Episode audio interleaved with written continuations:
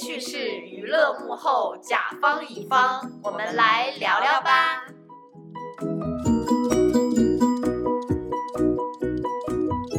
大家好，我是丹娜。大家好，我是拉拉。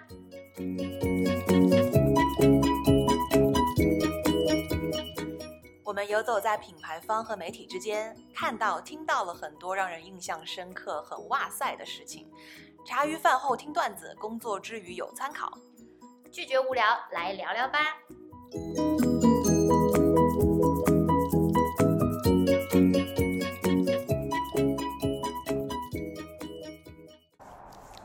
Hello，大家好。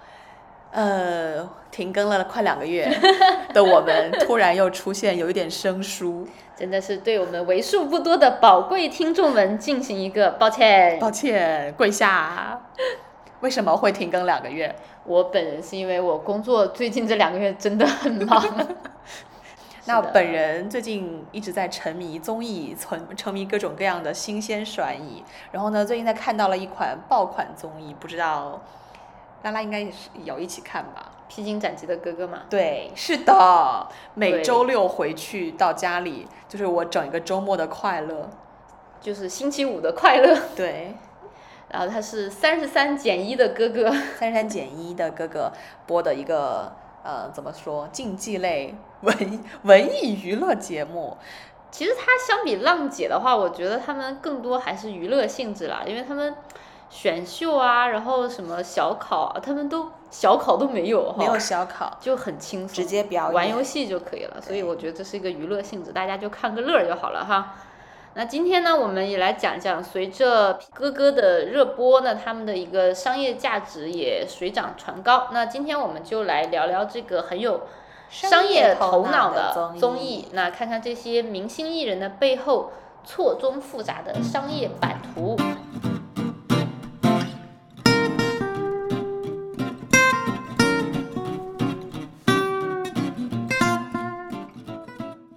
次打开这个节目的时候，就是是在拉拉的狂叫当中度过的。为什么要狂叫？快解释一下。因为我一开始看这个节目的时候，我是冲着那个张晋去的。不是哦？OK，对对对，张晋他有一个外号叫做“西装暴徒”，嗯然后大家可以去看一下他的武打片段，真的非常的帅。但是呢，在等待张晋的过程中，我发现了李承铉的《天上飞》，哇，绝了，个变心的女人，绝了啊！绝了绝了！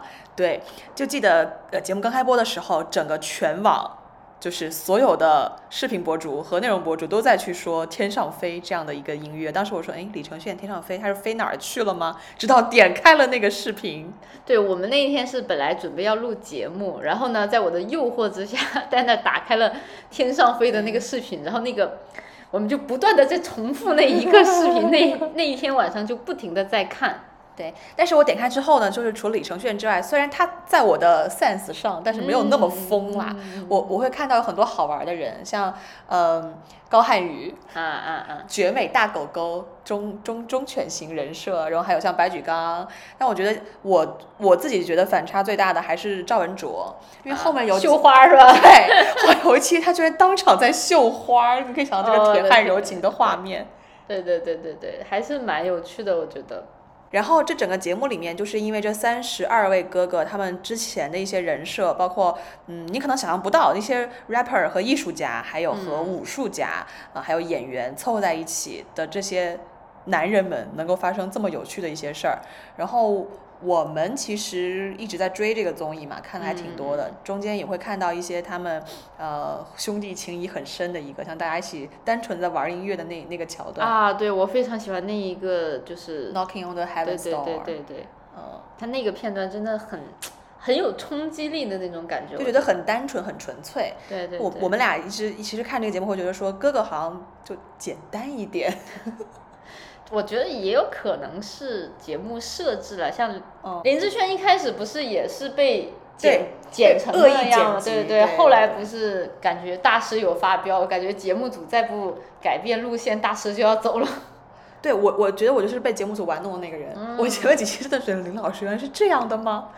对啦，其实我觉得热搜走向也是这样。对对，所以我觉得就是你像我们看浪姐他们觉得会比较复杂，也许就跟他这个是一样，所以大家还是抱着一个娱乐的性质来看这个节目，我觉得会比较好一点。嗯。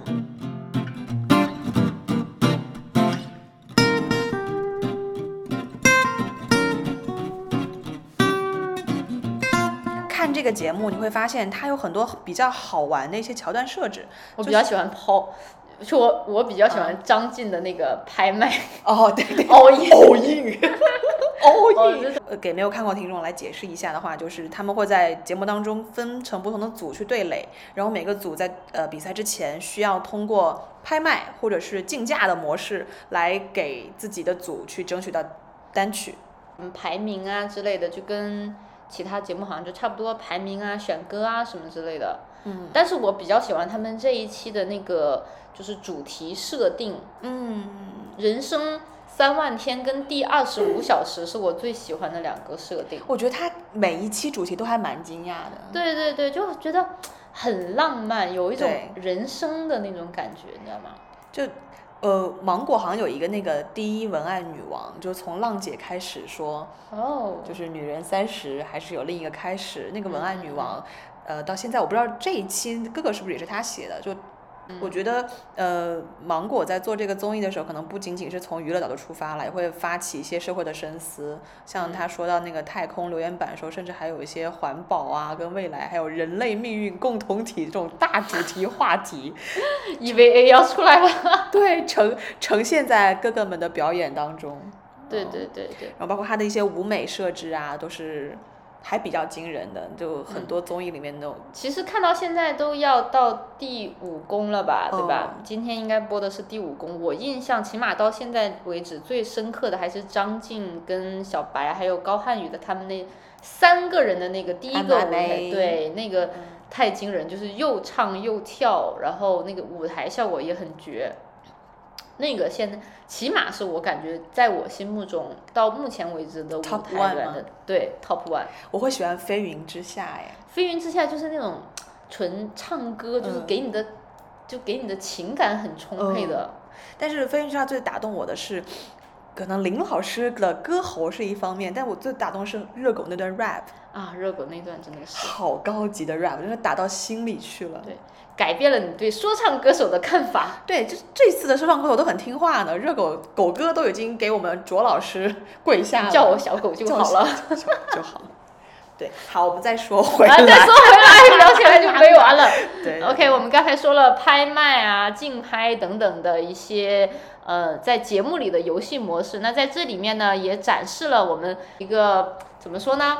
聪明程度 这说是不太好。对，像大湾区的哥哥跟我们的胡海泉还有小白，对对吧，成了明显的对比。对，没就是能看出来哥哥们的商业头脑。就每一次在讲规则要开始竞选的时候，大大湾区哥们好像都是一脸懵逼，听不懂。直到他们获得了 bridge。对，大湾区的哥哥们想，应该是对嫂子们说一声辛苦了。没有嫂子，他们现在可能已经破产了。对，所以看到他们呃，在这样的环境当中的商业表现，其实也能看到大家在就是商业 sense 的一个思维思路吧。就你能明显看到，像陈小春这样的哥哥，就是比较简单，很纯粹，也可以说叫不操心。就是就是就哥哥哥跟跟着哥走啊，不用那么复杂呀，是什么就是什么。对对对对对。然后那个像胡海泉，就是里面属于比较商人的代表，对对，足智多谋。对我看到就是新的一期，他会写毛笔字，还会画画，还会就是他他本身音乐人的身份就不用说了嘛啊，就是属于那种十项健全的人才，但是他偏偏去从了商。对，那现在像像呃他的画面出现的时候，都会配上一种。棋局、老谋深算的一些 BGM，他专属的。啊，对对对对。那呃，说到聪明人的代表。说到这里，其实我们也可以看到，呃，这三十二个哥哥当中，其实除了胡海泉哥哥，还是有很多哥哥们在自己的主业之外，有一些新的商业副业在逐渐进行的。那其实今天我们想跟大家一起聊一聊这些明星艺人们的一些商业副业进行的情况，还有他们。做这件事情到现在，呃，到底赚没赚钱？嗯，那像是刚才说的胡海泉呢，通过天眼查的一个显示，胡海泉相关联的企业就有五十四家，他自己担任法人的呢就有十四家。嗯，对，然后在我们之前的节目里面，其实也有说到过，他算是明星投资人里面比较亮眼的一位。是的，对他其实除了自己本业应该做的音乐版权发行这样的工作之外呢，还有成立自己的投资基金，然后包括我们第一期节目有讲到，他有成立自己的 MCN 来去做直播带货。那嗯，其实胡海泉，我觉得我们聊的还挺多的，在之前他真的是因为他跨行业跨的真的很成功，对，很多而且很成功，而且在很多领域，就是你觉得他不应该在的领域都能看得到。出现。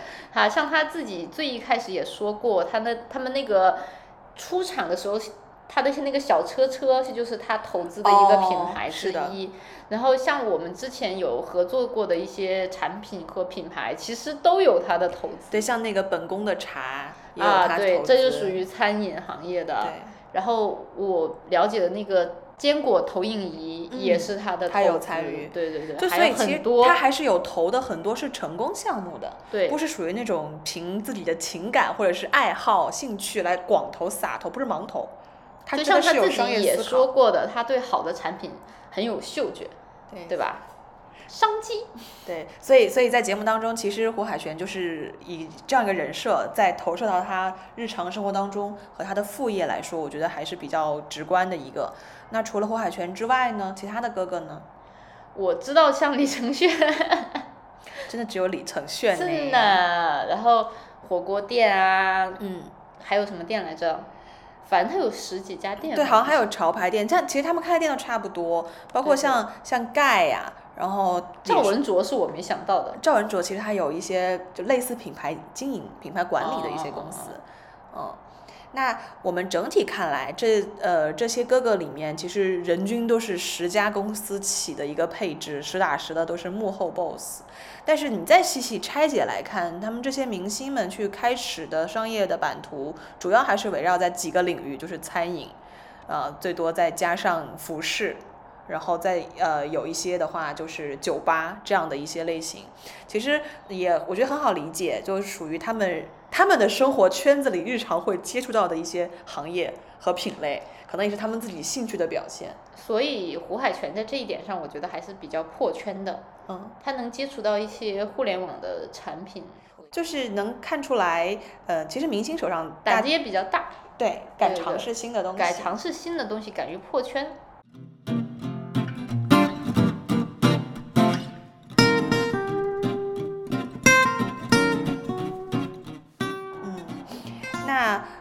我们其实也查了一些资料嘛，就是说，嗯，像刚刚说的餐饮啊、酒吧呀，其实门槛还挺低的，就是你一个做个生意嘛，算好账就行了。但更高门槛的，像胡海泉他做的一些投资的行为，那其实不是单纯的算账了，可能你要对一些全局观或者宏观经济要有一定自己的认知，才能去做好这件事情。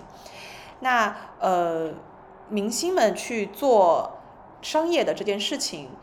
到底现在在整个社会当中，大家的一个认知和表现是什么样的情况呢？最近有一个新闻，不知道有没有关注，就是周杰伦有一个自己的概念股公司上市了。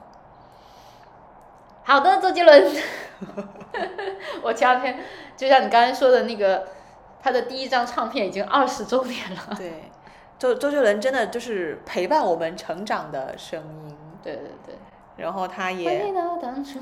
哒哒哒哒哒。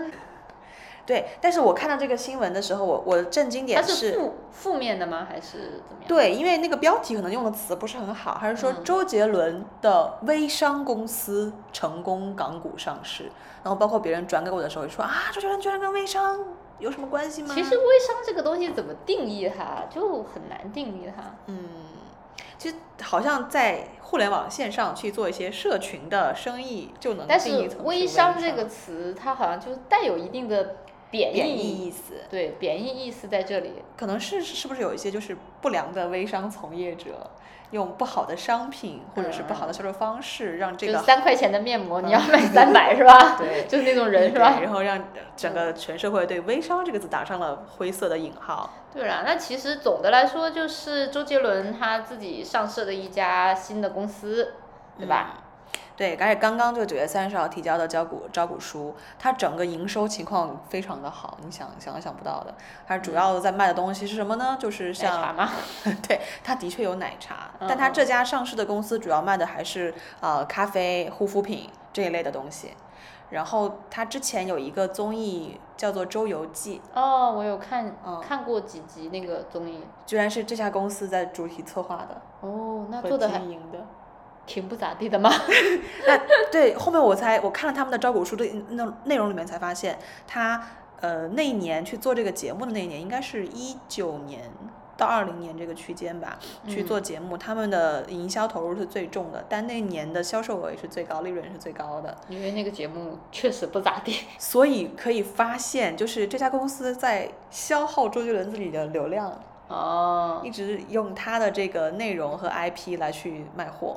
那刚刚你说到，其实周杰伦自己除了开这个微商公司之外，他有开很多奇怪的东西，比如说什么电竞馆，网吧。哦，对啊，对对对，奶茶店。奶茶店，我觉得他就比较还是属于他也很跨界啊。对，随着就自己的性性子来的，你就觉得我就喜欢喝奶茶，我就就开一家奶茶店；嗯我喜欢打游戏，那我就开一家网吧好了。这是令人羡慕的人不愧是我！们的周董呢，对。但是我看了一下，在他的一个那个，他那家公司叫做巨星传奇，对吧？嗯，他的收入里面有七成以上来自一款咖啡的产品，然后呢，那款产品的去年一年的销售额达到三点多亿，所以他除了一个他自己本身的一个就是明星效应之外，我觉得更多的是这家公司的一个运作能力吧。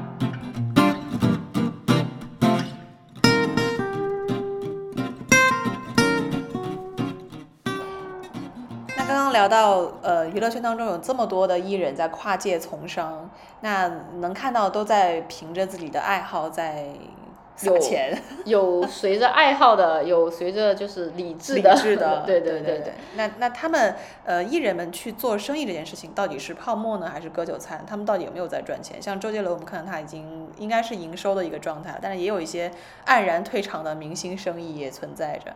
嗯那之前很早，我们应该有看到，就是像范冰冰，她有卖她的面膜 Fan 哦 Beauty，、对，这个品牌现在还在运营。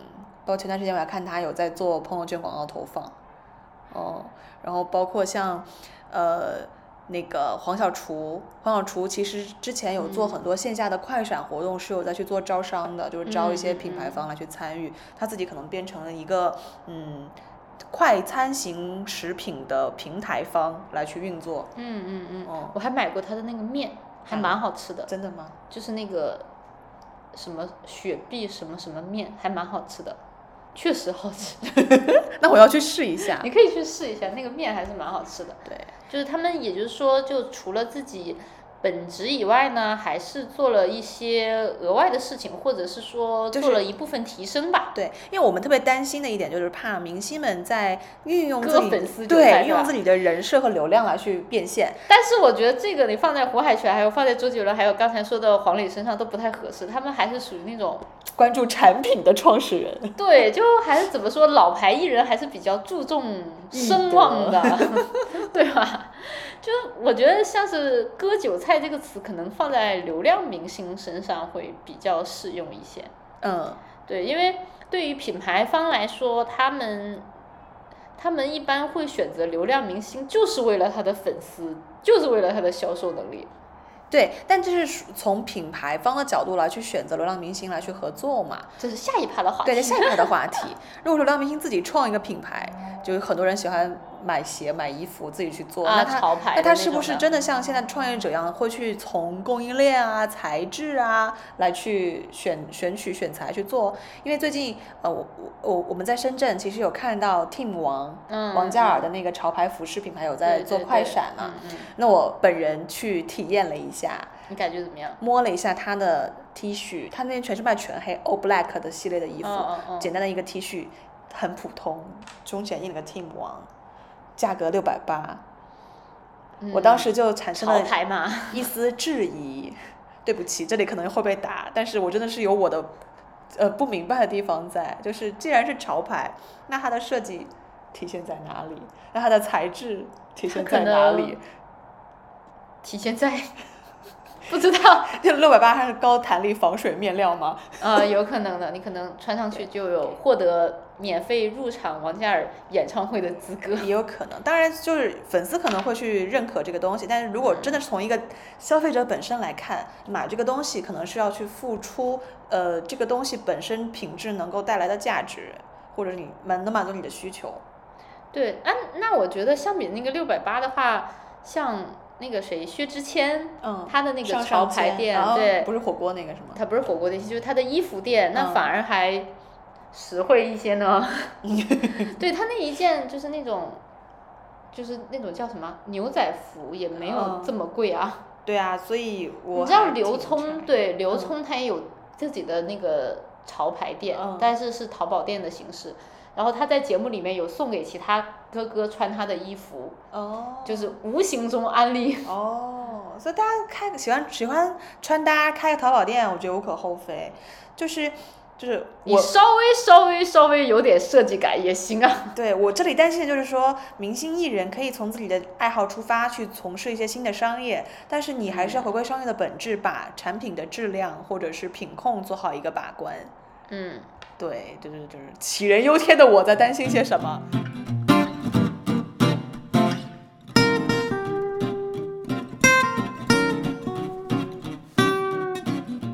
刚刚我们聊了很多，就是明星艺人做潮牌服饰相关的。那其实刚才看到数据也表现说，明星做创业项目，其实很多都有在去从餐饮“民以食为天”这个角度开始。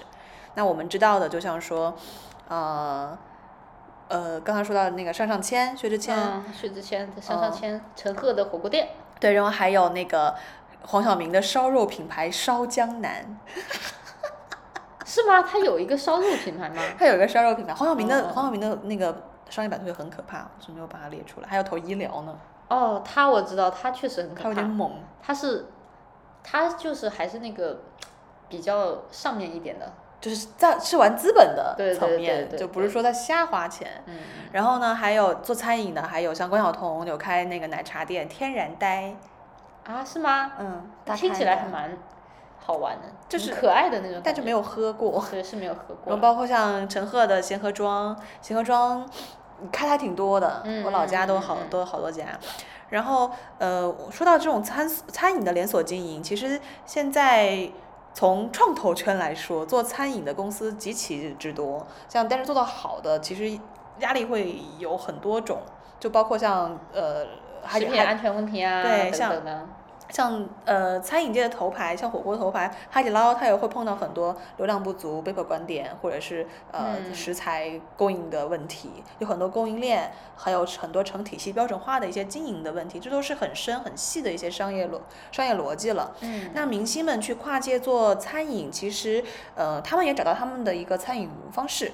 包括 有一些明星去联合成立了和别的专业的人士成立的这种餐饮的服务运营商，等于像他们的代运营一样。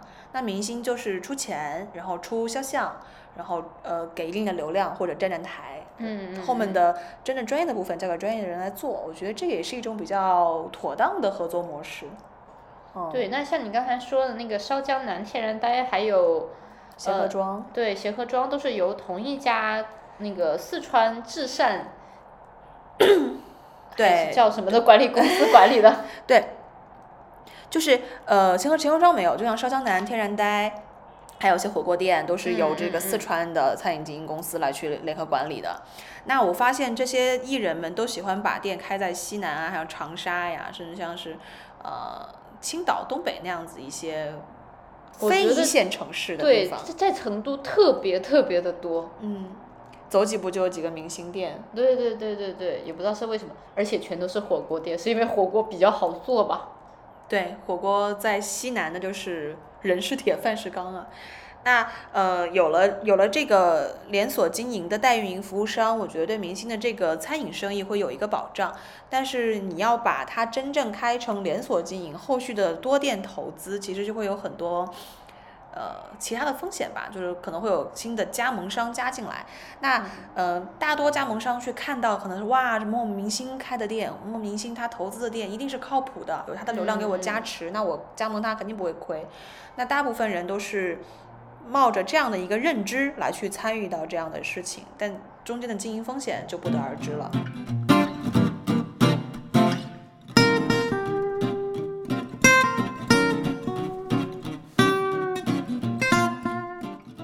那总体而言呢，就是说，嗯，高客单价、无差异的产品，又没有特别优势的运营能力，其实会是明星创业比较大的一个致命伤。当然，这些问题在普通创业者身上也依然会发现，就是你过度的重视流量，不尊不尊重市场本质的产品逻辑，还是会有后续的很大的风险的。那大部分明星的创业都是处于高开低走的状态，就是喊了一声吆喝特别响，我开店啦，后面就没了。经营不下去，那对于大部分明星而言呢，就是嗯，商业投资或者商业的经营都是还是副业，本质你是一个明星，是一个艺人，可能还是要把自己的本职工作做到位，呃，然后再去输出更多或者是更好有品质的东西给到大众。毕竟广大的消费者认知还对你的信任还是基于你的这个人，或者是基于你的这个呃人设，基于你的整一个的呃给外界讲树立的这个形象。